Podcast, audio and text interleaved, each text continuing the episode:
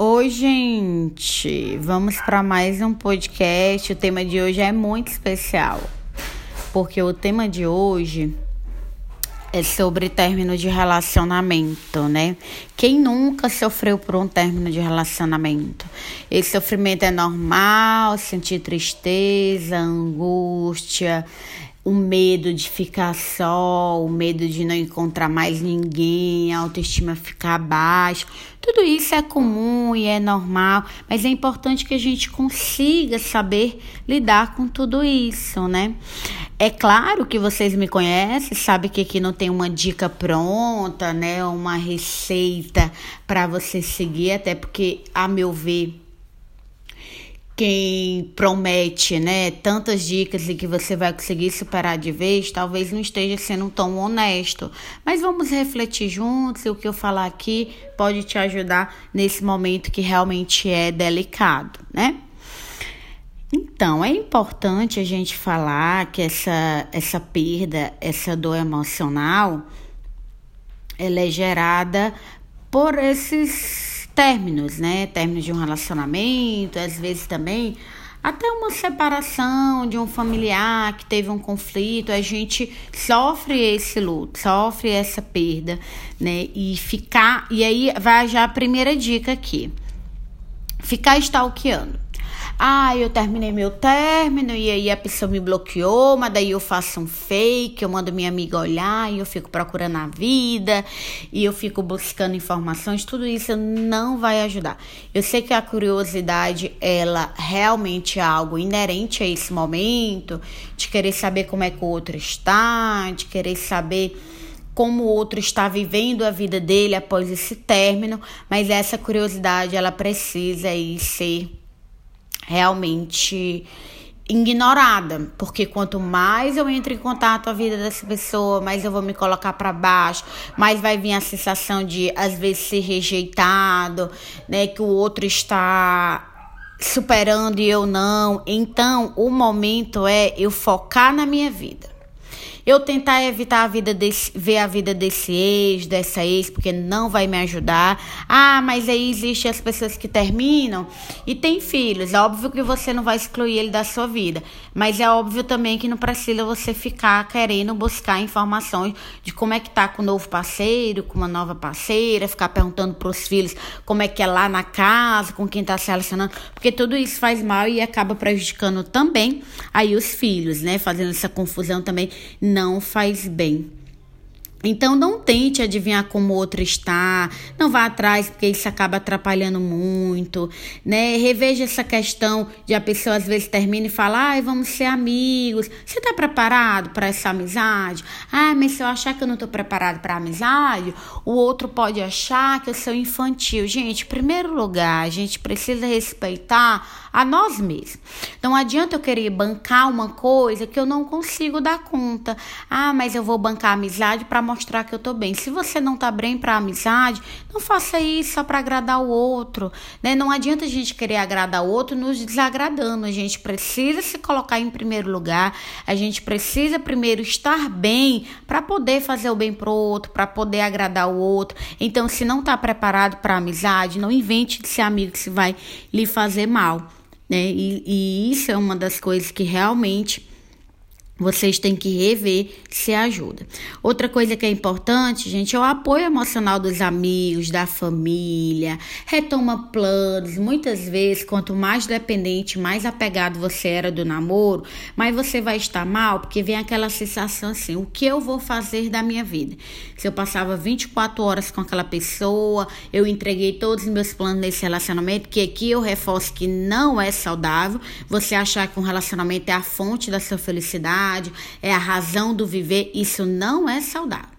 Focar, voltar a falar com os amigos, se aproximar da família, retomar planos antigos. Às vezes deixei de viajar por causa do namoro, deixei de encontrar com os amigos, com as amigas, por causa da. Então, retomar isso é muito importante é, viver boas experiências, o que é que eu posso fazer de diferente, o que é que eu posso ter de hobby. Então, essa questão da novidade, né, de eu, e assim, às vezes vai sim requer um esforço, né? Porque muitas vezes no, no fim do relacionamento você não tá aí com pique, com vontade de fazer nada, mas esse esforço ele é necessário. Né? Então, viver novas experiências é muito importante. Aceitar a tristeza, a angústia, tudo isso é normal e se a gente não aceita, acaba piorando. Aceitar e validar essas emoções sabendo que são passageiras. Apesar que muitas vezes, né, as pessoas falam: olha, mas é muita dor, é muita angústia, parece que eu não vou aguentar. Vai aguentar sim. Mas para isso você precisa tomar essas atitudes que a gente vem conversando, né? Precisa aí ter essa questão da do esforço, né? Que eu estava falando. Então, fazer uma atividade física pode ajudar, né? Além disso, alimentar essa volta, é ficar cultivando. Quando o outro voltar, se ele ainda me quiser, a gente precisa trabalhar com a realidade. De fato, o outro não deseja mais esse relacionamento e ficar alimentando, né, essa possível volta não vai te ajudar vai inclusive alimentar uma ilusão, vai te paralisar, você vai ficar querendo buscar incessantemente informação, às vezes ficar se humilhando e tudo isso não precisa nem eu falar, né? Que não ajuda. Aceitar que o outro tem desejo diferente do meu. Isso não necessariamente não quer dizer que eu não valha, isso não quer dizer que eu não dei conta, que eu não fui suficiente. As pessoas podem deixar de gostar, o a paixão acaba e pode não vir o amor, o amor também pode acabar e a gente não pode achar que o fim do relacionamento significa que eu não valho ou que eu não dê conta. O outro pode mudar, o outro pode acabar o desejo. Isso que eu estou falando é difícil de ouvir, claro que eu sei que é, mas é realidade. Né? E aí, por isso, a importância de a gente não ficar alimentando essa volta.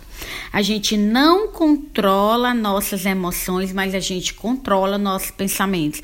Então, ter pensamentos mais racionais, pensamentos mais funcionais, né? Ter autocompaixão é uma das coisas que ajuda muito. Não se critique, não se culpe.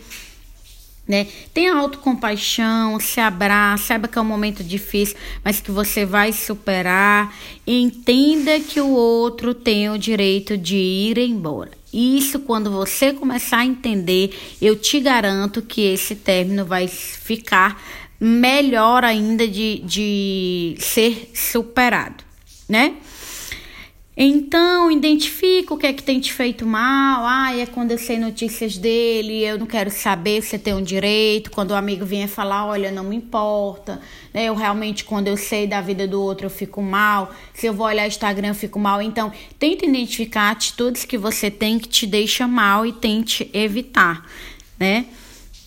Então é importante. E vamos lembrar sempre, né? A gente não vê amor onde não há, a gente saber que tem amigos que vão ajudar e aqueles que estão atrapalhando a gente de repente se distanciar também. E a dica principal: esquecer não é ter amnésia. Primeiro, que se você tiver um, um, um cérebro saudável, você não vai esquecer uma pessoa que foi importante da sua vida é lembrar de formas diferentes. Hoje, se você está sofrendo com término, você pode lembrar de uma forma repetitiva e sentir dor e sentir tristeza.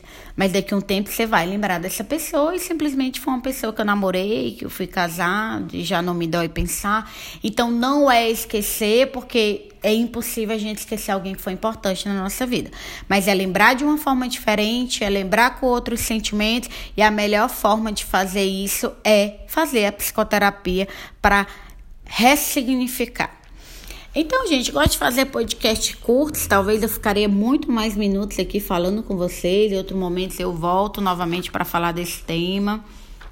Acho que é um tema que é muito importante, né? E se você gostou, compartilhe com os amigos, com a família. Muita gente deve estar passando por isso, né? E a importância de a gente divulgar esses podcasts na intenção de ajudar também. Aproveita me segue no canal do YouTube, Andressa Vessosa, me segue no Instagram, tem um grupo no Telegram também que é muito legal, que sempre estou postando coisas lá. E eu espero vocês aí em breve eu volto novamente para fazer novos podcasts. Um abraço.